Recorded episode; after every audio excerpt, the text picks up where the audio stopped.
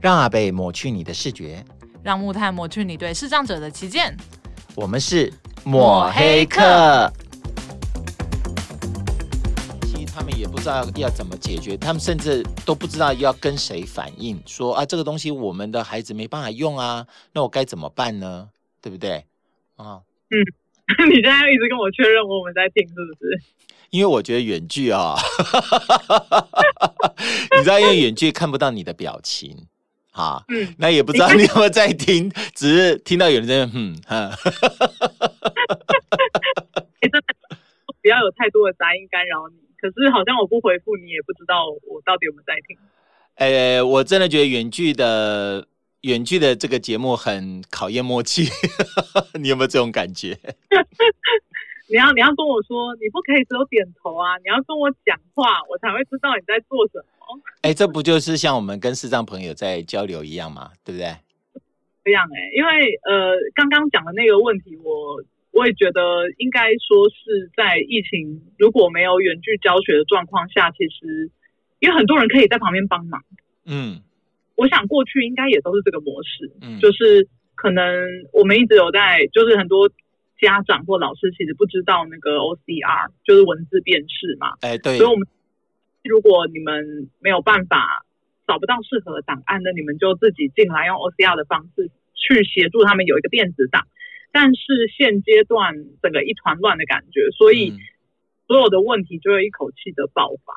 当然很有可能啊，是大家过往远距并不是当成一个教学的主流啊，对，感觉上它就是一个辅助的一个教学的方式。那现在一下子变主流了，哇，天哪！我我相信其实。不仅仅是我们视障的学生啊，可能很多其他身心障碍的学生可能都有碰到类似的问题，对不对？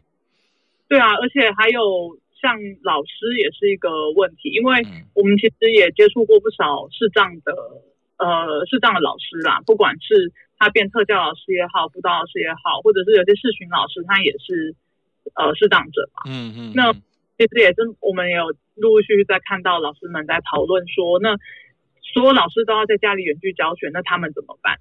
哎，说的也是，毕竟远距教学这件事情是我们讲师作为授课的一种方式，就是因为有些孩子是在外县市嘛。可是当我们在做职业重建的时候，例如说我们过去教接触的一些学生，教他们怎么样。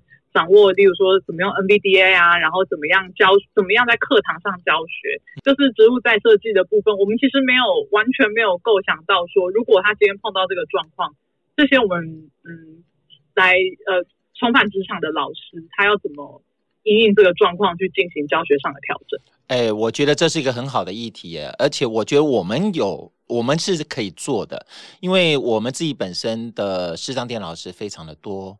呃，嗯、刚刚好，我们从之前开始发展远距教学开始，然后到这次碰到疫情，呃，我还真的觉得我们可以先针对我们的老师，应该做一次呃师资培训。也应该，因为我们现在就是也是在也是在摸索嘛，因为我们也是全部的服务都改成远距了之后，其实我相信这些需求会涌上来，就是说他们在。嗯，在执行课程客户方面，因为这会是一个趋势吧。在呃，因为很多老师，因为我的那个脸书上其实有蛮蛮多，就是也是老师的，嗯、他们就会，比如说录影片啊，或者是设计一些互动，而那些互动是，嗯，我觉得这些东西是疫情过后还是会留着的，真的会有一点像翻转教学的概念去做，就是说我今天上。学习，然后他们可能回家可以看我过去录的影片做复习。前一阵子就是叶秉成教授，他有在脸书上面在分享这件事情，就是呃，这会变成是一个呃老师急速进步，就是如果你跟不上，你很有可能会被教学模式淘汰的一个状况。那么当然，我们过去服务的个案，他们。在职场上势必也会面临这样的挑战。哎，我觉得我们学会在这一点呢、哦，其实是蛮有机会琢磨的。因为刚好今年我们也很感谢呃元大基金会支持我们，然后我们我们针对那个 VIP 视障数位学习平台在做一些改版嘛。那我觉得我们刚好可以利用这机会，逐渐的去发展，慢慢的去让更多人去使用这样子的平台。因为除了师资。我觉得最主要就是平台。那平台里面又要有很充实的教材，对不对？那刚好我们。呃，又有机会能够接受到教育部的补助，我们也做了很多的教材放在里面，包含我们这个最近又准备在做一些教材去新增。我觉得教材的投入啦，还有平台的设计啊、呃，尤其是你这一次一直很希望能够做一些互动的一些专区，让这些视障学生对于这样子的平台更有兴趣，而不会觉得枯燥乏味。我觉得这已经有一点点可以吸收到呃叶老师讲的那个翻转教育的一点概念哈。但这其实真的很吃技术，就是我像我这一次就我从昨天开始就是在家办公。我觉得沟通成本啊，真的非常的，就是变得很高，而且非常依赖软体。像是呃，我们在讨论事情的时候，其实呃，我跟阿北在讨论业务，我们是不太会讲电话的，因为我们依然，然我们用那个心电感应的，对不对？这样。那我跟你讲，我下礼拜回办公室，我手一定变超壮，因为我发现我在打字的时候，我的左手是悬空的，所以我昨天下班的时候。手超酸。嗯，你家的环境可能这个需要改造。应该说，我觉得我一直在打字，因为你不可能一直不停的讲电话，很多事情你要同时处理嘛。然后你要加强的 email 的联系，然后 LINE 的联系，嗯、然后呃，像是远距办公，因为没有办法用表情交流，所以你其实文字上的琢磨，还有就是要能够越说明越清楚越好。对对，就对。我觉得昨天这样子下来，包含今天早上，我花蛮多时间都在打字的。那我就在思考一件事情，就是我不知道大家知不知道，单机版的 Line 啊，视障者其实用起来非常的不方便。哎，对，他们要用 Chrome 的、嗯、Chrome 的版本，或者是他们就直接用手机，然后手机已经输入，所以就是常常就会看到很多错字，例如说。远距，他们都一定会打成缘分的缘，然后聚在一起的聚。对对对对，缘聚，然后那个爆毒软体 就打成爆炸的爆跟肚子的肚，爆肚，肚子饿了。因为这些工具上的阻碍啦，所以其实对于有一些，尤其像视障者在使用上，他们其实就会比较麻烦。哎，那木炭，你觉得？根据你昨天跟今天的这种感觉啊，那我们未来如果要做这种远距教学，比较适合的平台会是哪一种？我我就不是我们的教学平台了。我说像我们这样子，大家彼此联系沟通，我们一般都是用 Line 嘛。可是 Line 的话，就有你刚刚讲的一个问题。那除了 Line 之外，有什么东西是对我们视障者比较友善的呢？我之前其实有听说，就是那个，就是以前以前有测试过单机版的 Messenger，就是 FB 的那个 Messenger 是好用的。哦，嗯，对。可是呃，我觉得这都是账号诶，就是你脸书要用 Messenger 的话，原则上你就是要加好友嘛。啊，不加好友其实也可以传啦，不过就是会需要需还是需要请对方接受讯息这样。嗯嗯，这就会变成呃，可能要花一点沟通成本在里面，但是其实。我觉得好加在是脸书的 Messenger 使用人也不算少，嗯，对，还可以。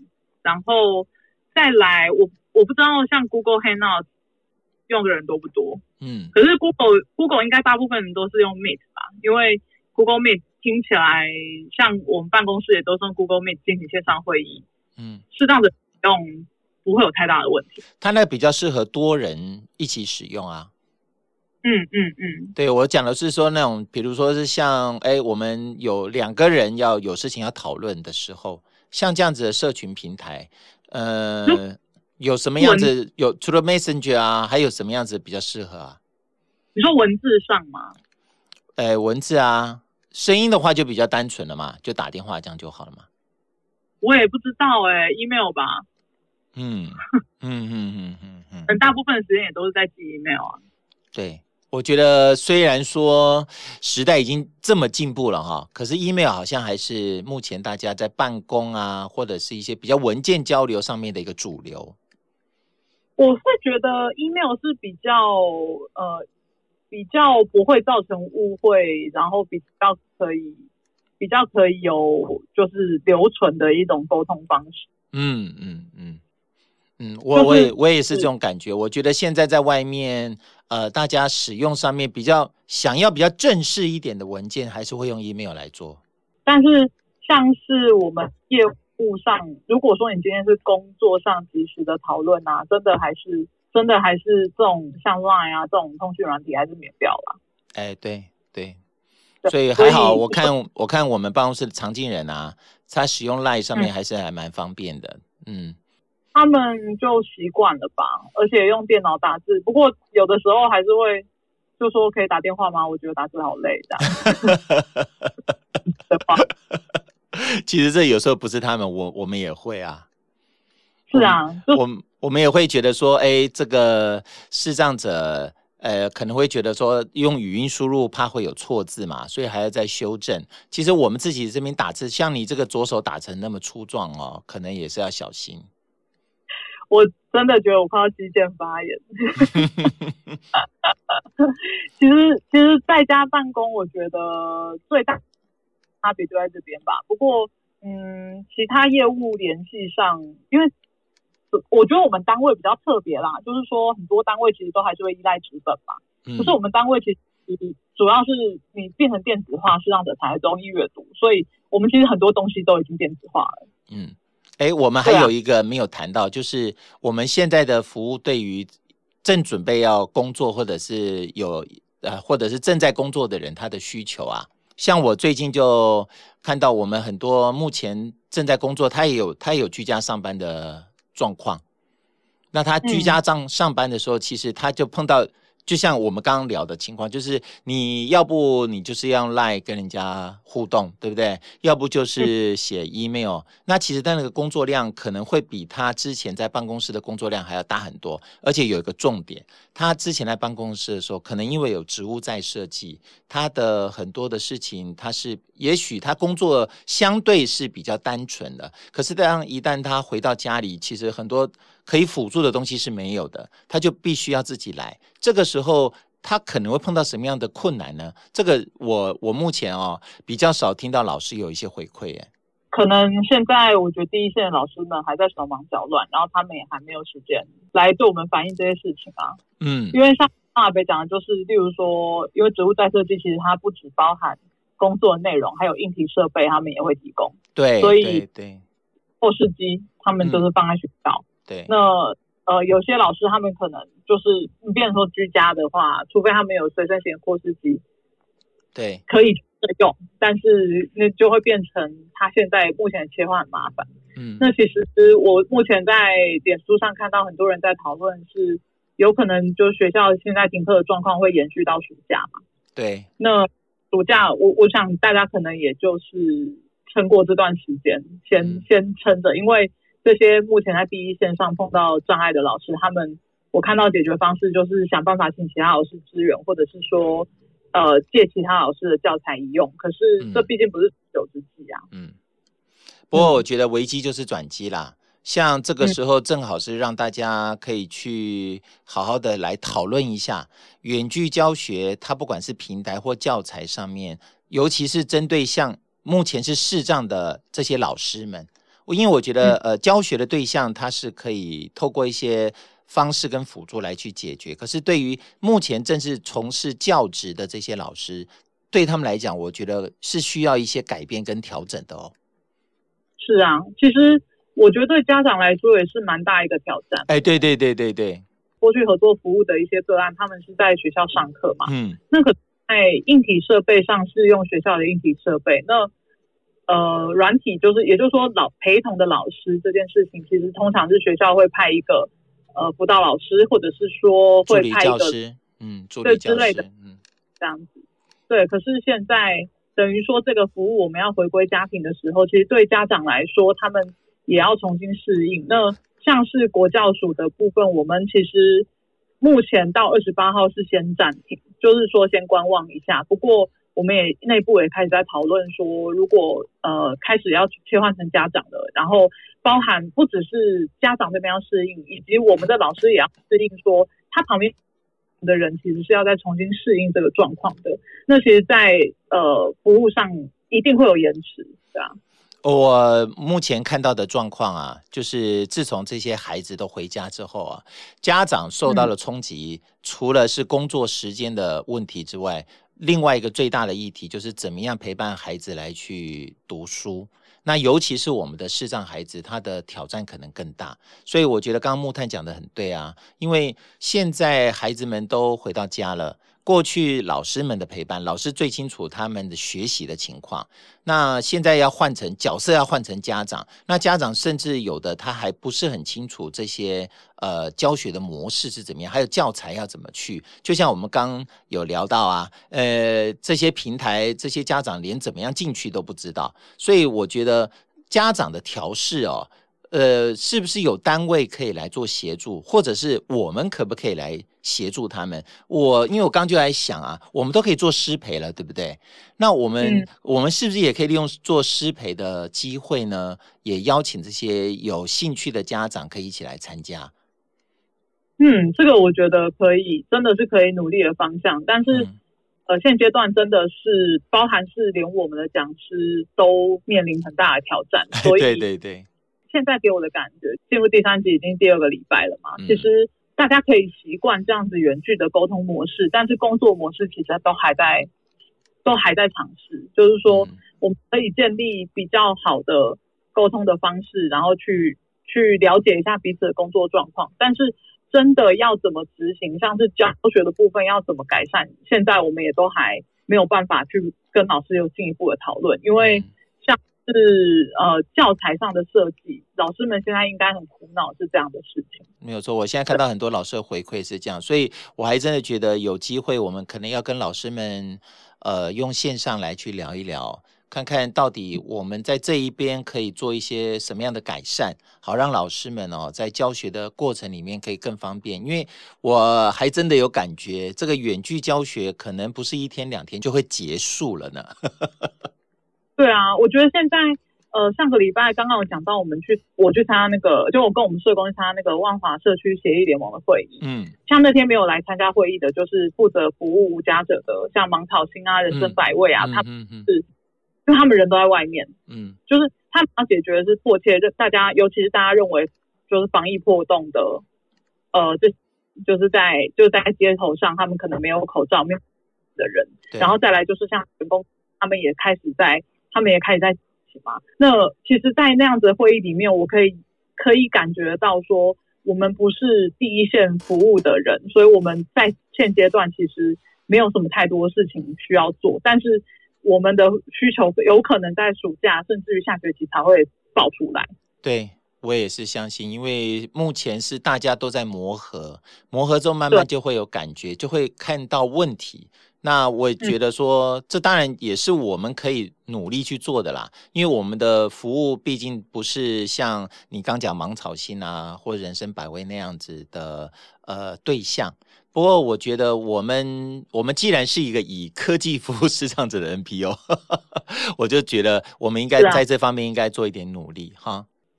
去年的状态下，其实我我觉得我们算很幸运，就是第一个就是讲的我们在服务。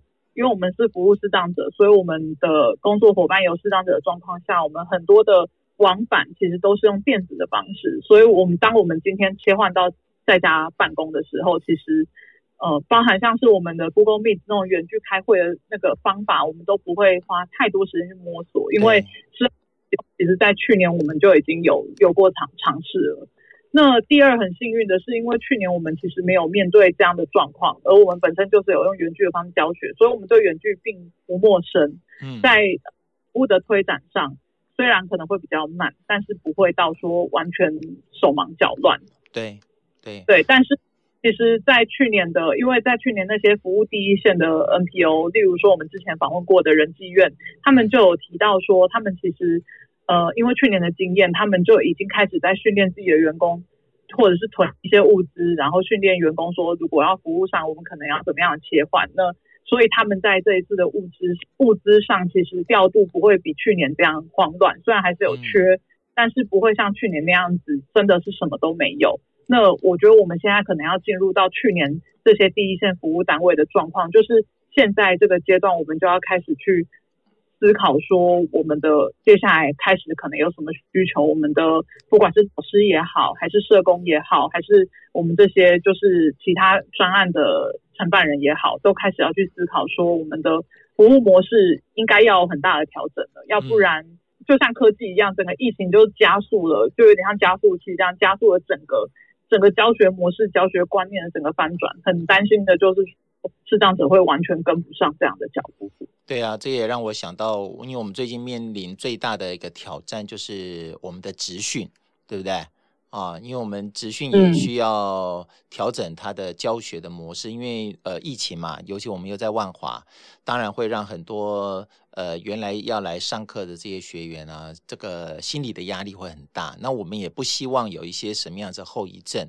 所以，我们现在也积极的在跟那个台北市劳动力重建运用处在讨论远距教学的可能性。那这个东西其实不仅仅是政府端要去思考，我们自己本身的视障老师们，他目前也在很积极的讨论，因为我们有开个群组嘛。那这个群组其实最近就有很多的老师一直不断的提出一些他们可能会碰到的问题，以及大家，我觉得大家都有回馈，我觉得蛮好的。就是也刚好利用这个机会，大家可能需要讨论跟脑力激荡一下，未来在面临可能会变成常态性的这样子的一个远距教学，我们在师资端到底要具备哪一些东西，还有我们在硬体设备上面要做一些什么样的准备。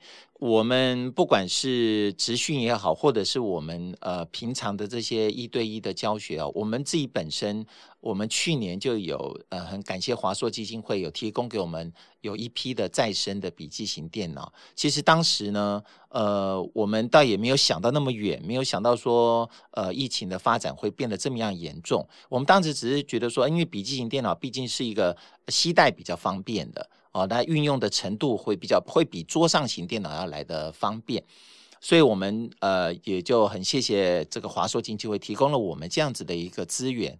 那像这个资源一旦到位之后，我就发觉啊，像去年以及今年就有很多的一些视障生或视障者，他们就跟我们申请这样子的笔电带回家，因为这样子的话，他们在做远距教学，尤其是在家里做这样子的学习，它的方便程度就会比以前多很多了。你有没有这种感觉？没有想到，就是说，因为因为最近，尤其最近的疫情的关系，笔电都抢完了嘛。嗯，没错，笔电之乱。对啊，所以我自我自己就会觉得说，呃，去年这样申请到笔电，真的，我们现在在呃进行服务的时候，其实变动了就可以很快，因为有有些学生，其实应该说大部分的学生，他们是在学校学习的时候，都是学校就是学校有一台主机这样，他们就用学校。既有的工具，那我们最多就是，例如说寄一个耳呃那个喇叭什么给他们，因为老师需要听到电脑的声音嘛，所以我们有零星的个案是用这种方式。但是现在的现在我们也开始，前一阵社工就有提说，呃，是不是要借笔电给他们？因为他们可能回家练习的时候，他们会完全没有工具。嗯，对啊。这件事，我我只能说，我们第一个就是阿北有超前部署啦，然后 突然把球丢给我，而且就是有天书学会的陈时中部长。哎，这个这句话一定要消音。我不能逆时钟，啊，逆时钟我就没有好日子过了。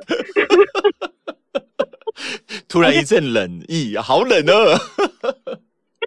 像我们的，像我们职训的案案子里面的经费，当初我们报上去的经费，其实也是包含租赁租赁笔电的钱嘛。对对对对。对，那那个时候其实我们我们只是单纯的觉得他们要带回去练习，我们也没有想到说今天这个东西会帮了我们很大的忙，因为他们远距的时候，他们可能就算他们家里有电脑好了，他们可能也没有 webcam，嗯，因为我们还是需要有一些点名的机制，或者是他们可能没有很好的呃，不用很好了，但是他们可能还要再另外用麦克风。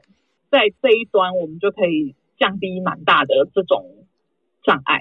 嗯，其实呃聊了那么久，我我现在突然一个感觉，就是我们一直在推动这个服务，就是我们在呃协助我们视障朋友在学习电脑这件事情哦。我还真的觉得这个资讯辅具会远比过去我们所遇到很多。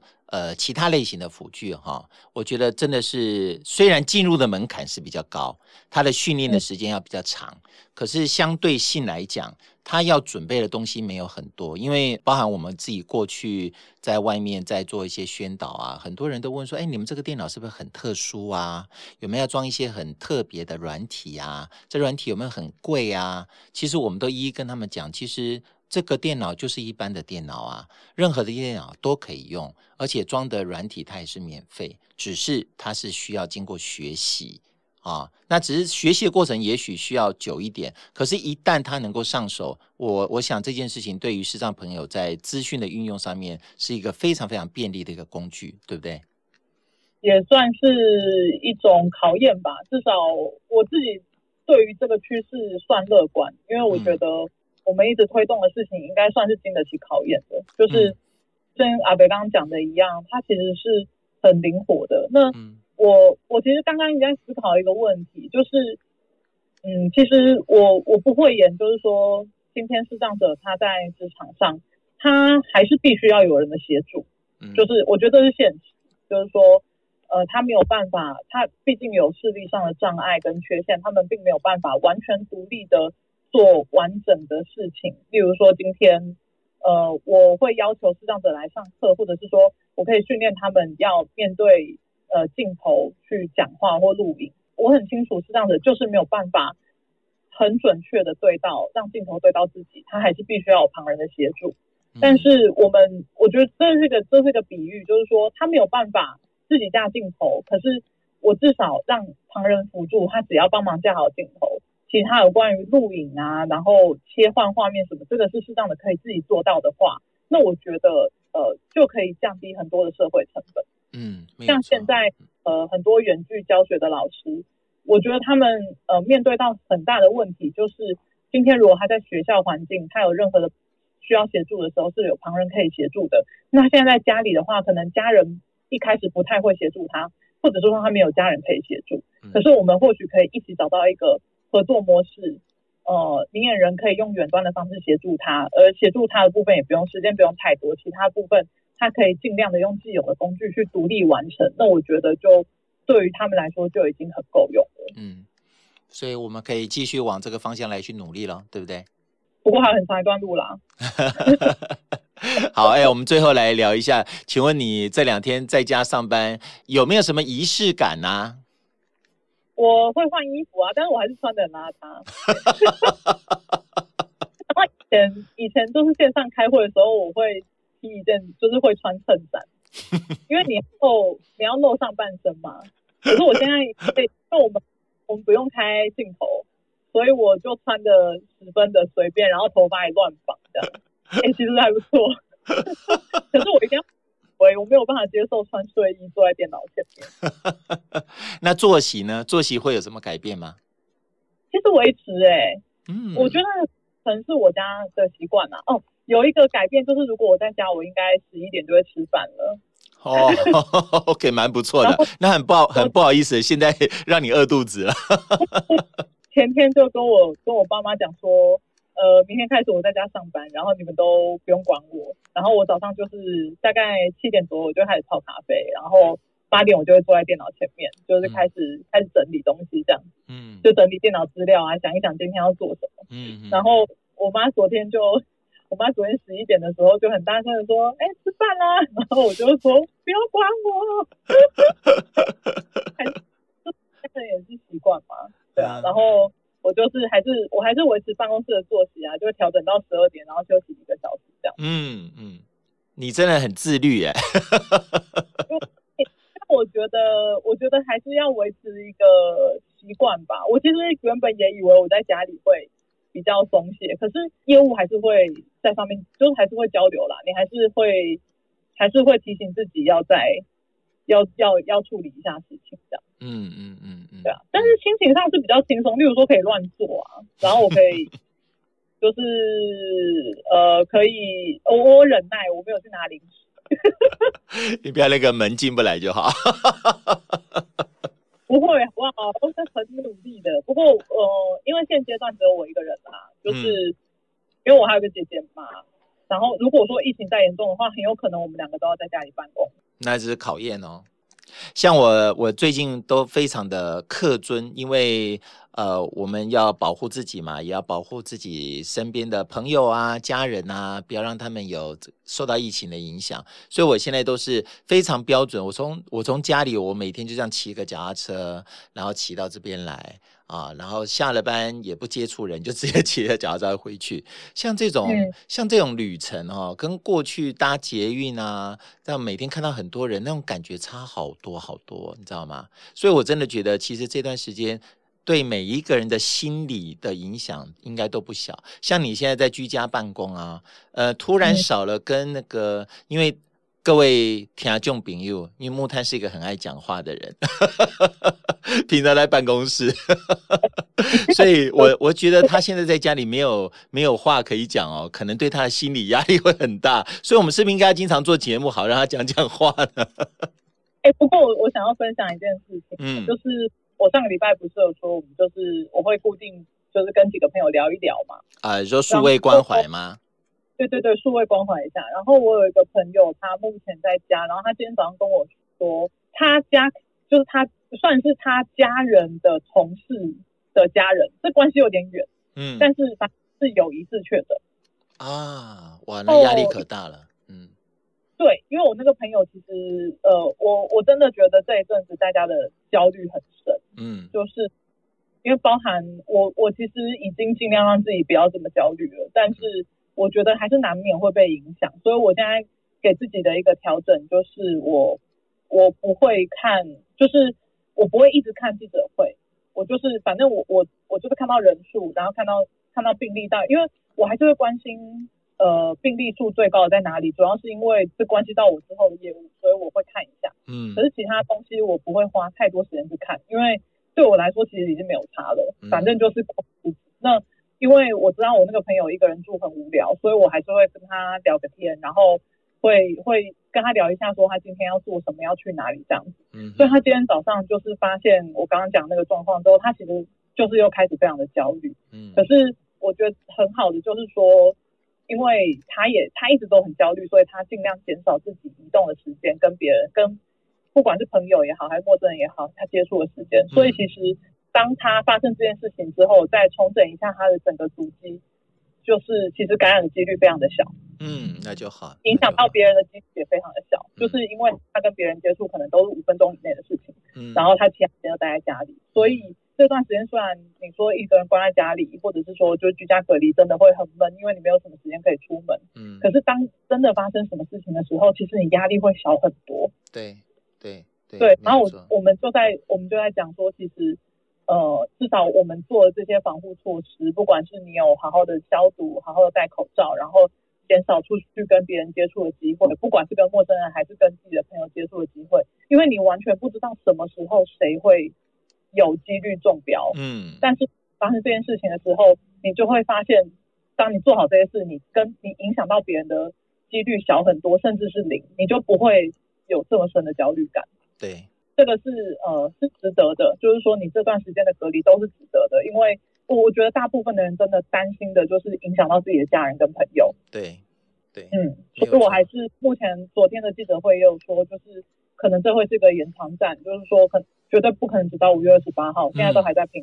嗯，那我觉得大家就是真的要撑过这段时间，因为真的不是说什么台湾会变得很严重什么，而是你最深的压力就是在于你周围的人被你传染，然后发生什么事情。嗯，我觉得我们现在就把这一段时间所遭遇到的事哈，一个个当成以后我们未来的准备。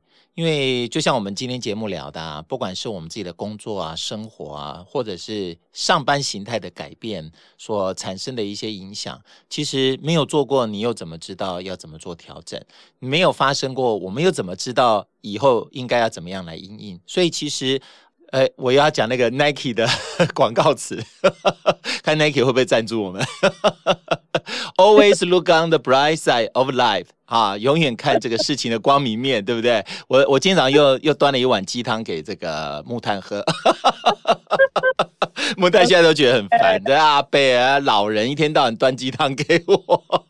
我现在我现在我家已经哎，算了算了算了，你家很多鸡汤了是吧？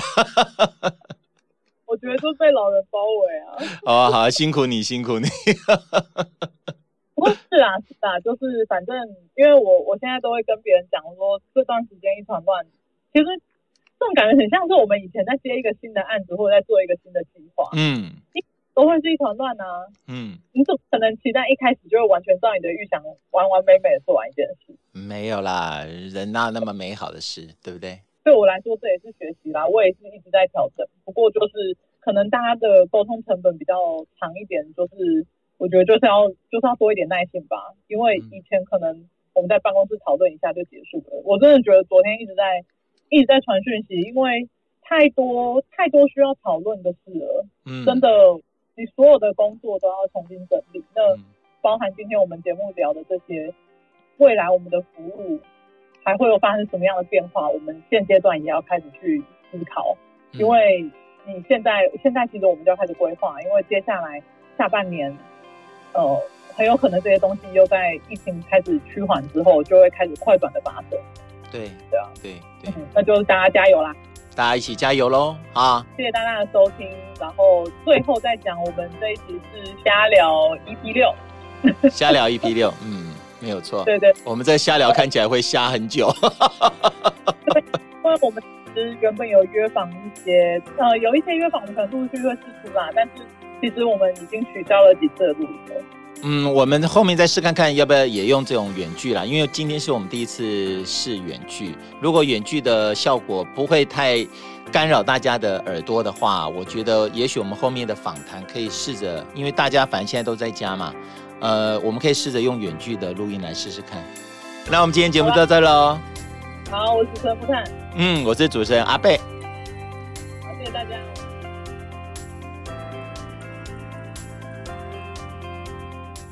本节目录音设备由正成集团赞助，阿贝木炭录制，播猴后制。我们是以科技服务视障者的有声书学会。